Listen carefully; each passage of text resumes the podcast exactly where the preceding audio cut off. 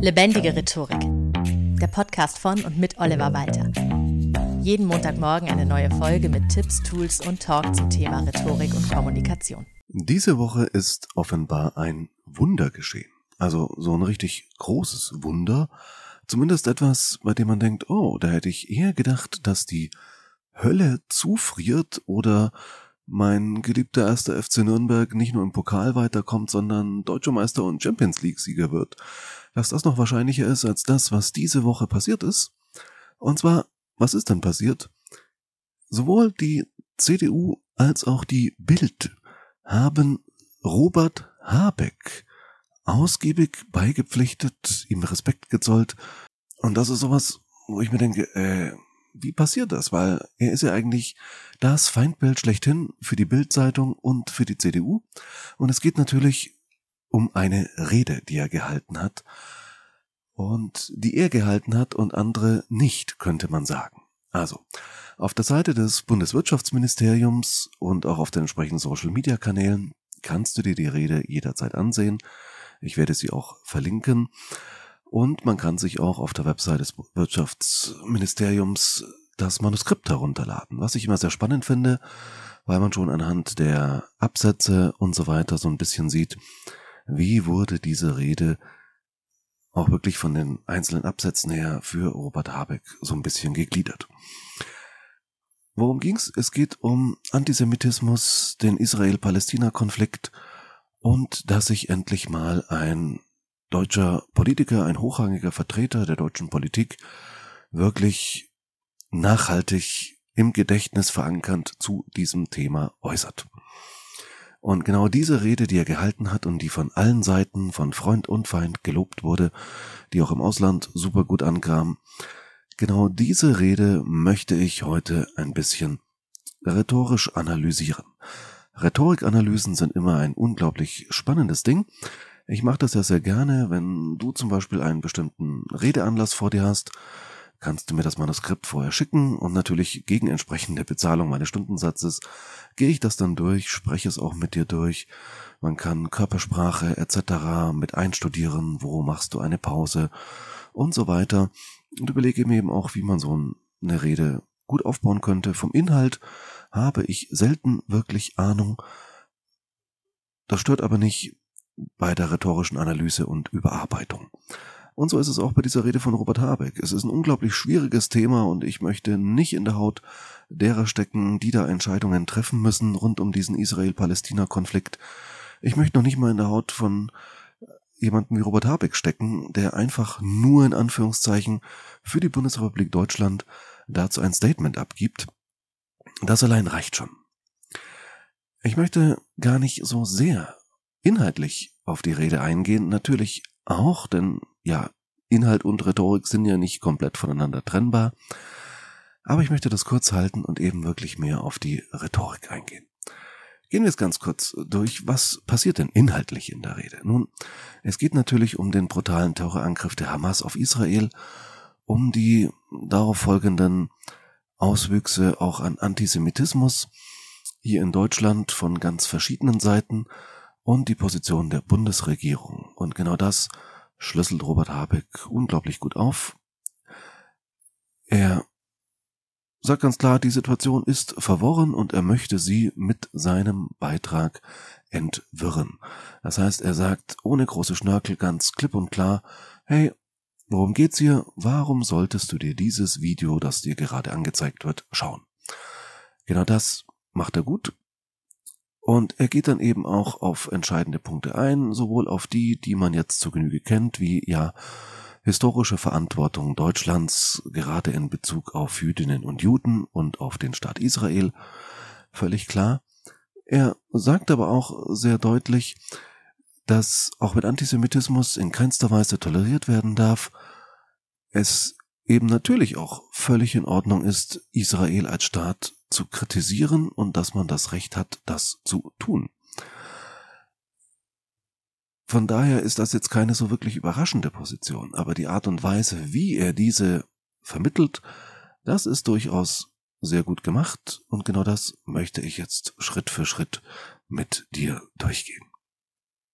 Also, er sagt es am Anfang, zu viel scheint mir zu schnell vermischt zu werden und geht dann eben darauf ein, dass der Satz Israels Sicherheit ist deutsche Staatsräson keine Lehrformel ist, sondern eben wichtig.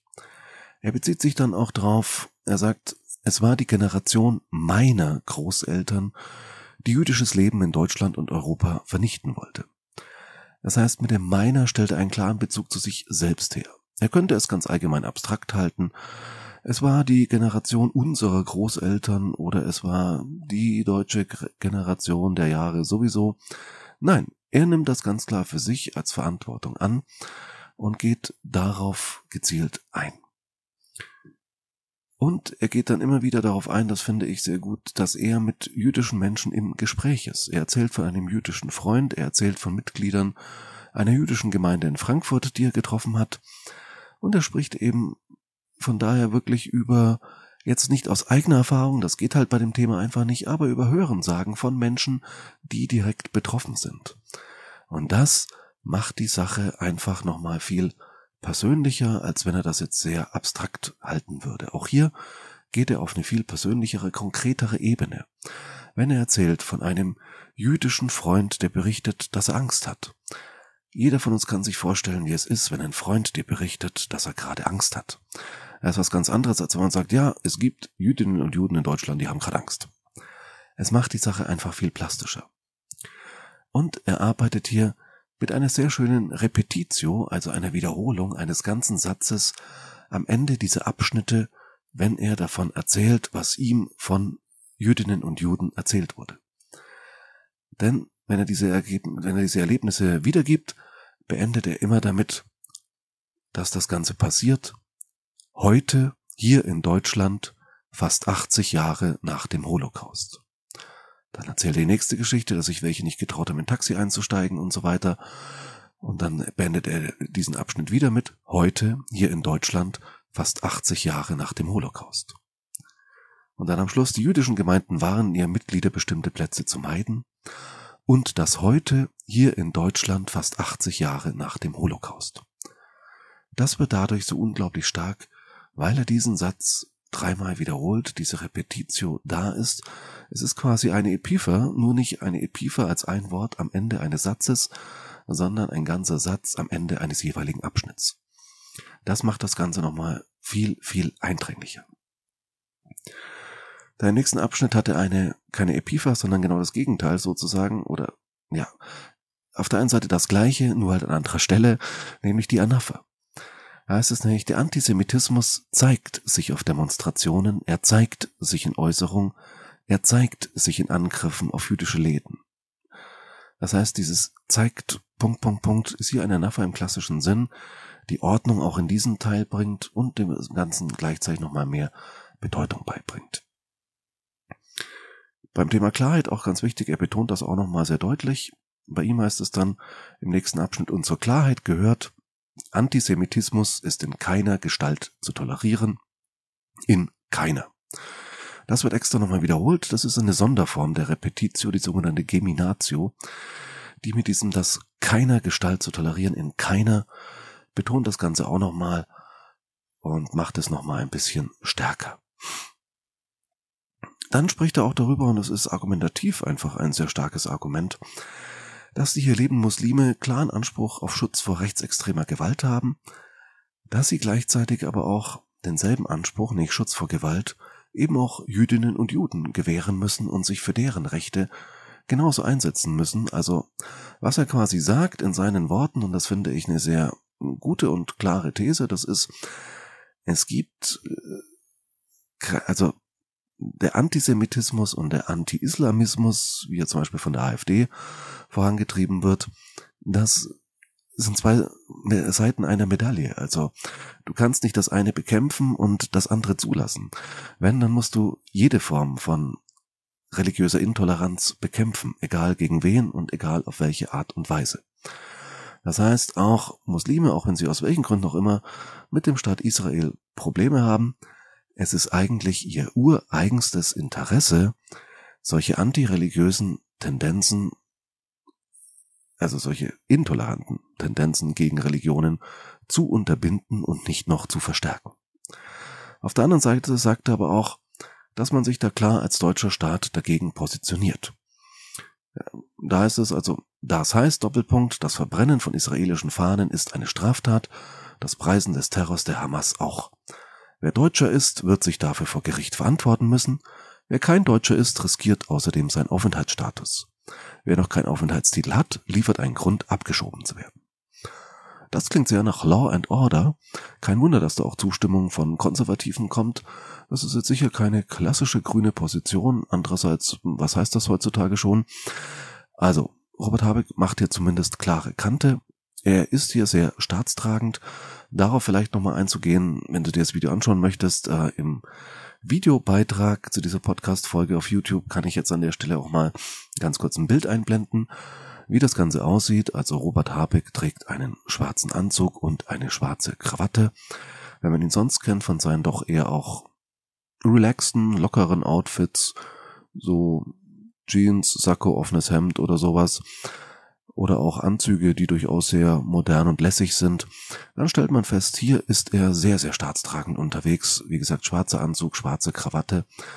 Und er hat für dieses Video, das natürlich im klassischen Social Media Format hochkant, äh, 9 zu 16, glaube ich, ist das dann, gefilmt ist, eine sehr, sehr gute Perspektive auch eingenommen, weil er ist tatsächlich sehr gut vom Gesicht, Schulterpartie zu sehen bis zu seinen Händen.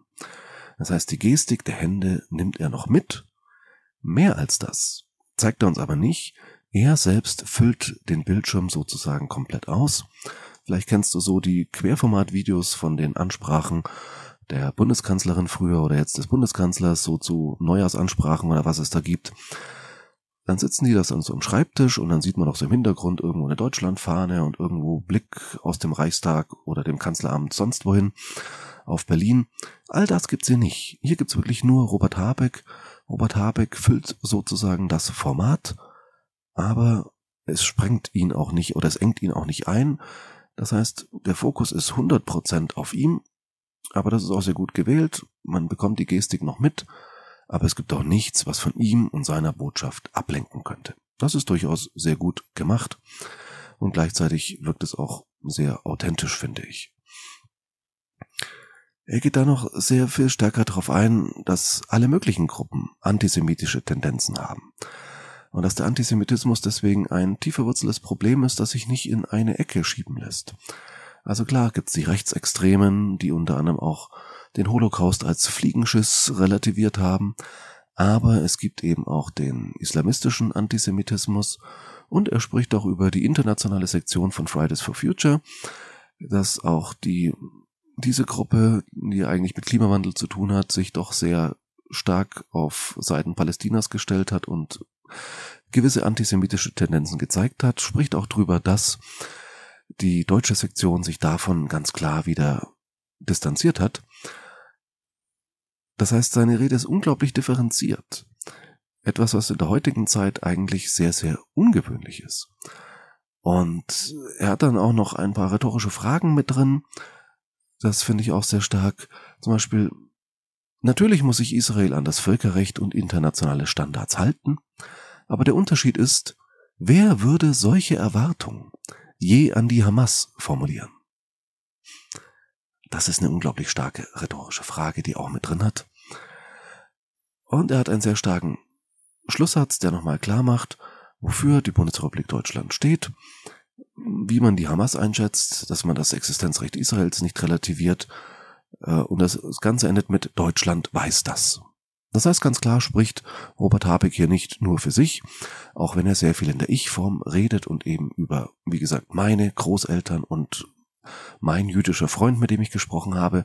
Aber hier ganz zum Schluss macht er nochmal klar, dass er nicht nur für sich spricht, sondern durchaus in seiner Funktion des Vizekanzlers.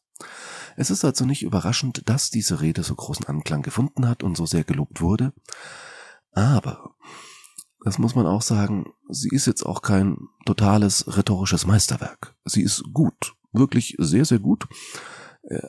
Setzt auf Einfachheit, klare, kurze Sätze, genau das, worauf es ankommt.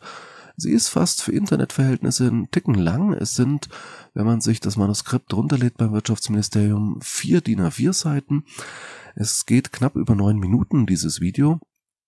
Es ist eigentlich für ähm, die Aufmerksamkeitsspanne in den typischen Social-Media-Kanälen schon viel. Also auf Instagram oder so würde ich jetzt kein 9-Minuten-Video stellen. Aber das ist halt der Zeitrahmen, den er anscheinend einfach gebraucht hat und dann genommen hat. Die Rede enthält, wie gesagt, schöne Sachen aus dem Bereich der Rhetorik, aber trotzdem ist jetzt kein Bombastwerk. Das muss auch gar nicht sein. Sie ist gerade dadurch vielleicht seriös, dass sie es rhetorisch auch nicht übertreibt. Aber warum kommt diese Rede dann so unglaublich gut an? Naja, vielleicht zeigt das auch ein bisschen, dass eine gute oder vielleicht auch sehr gute rhetorische Rede heutzutage solche Begeisterung auslösen kann, quer über alle Grenzen hinweg, wie gesagt, von Freund und Feind.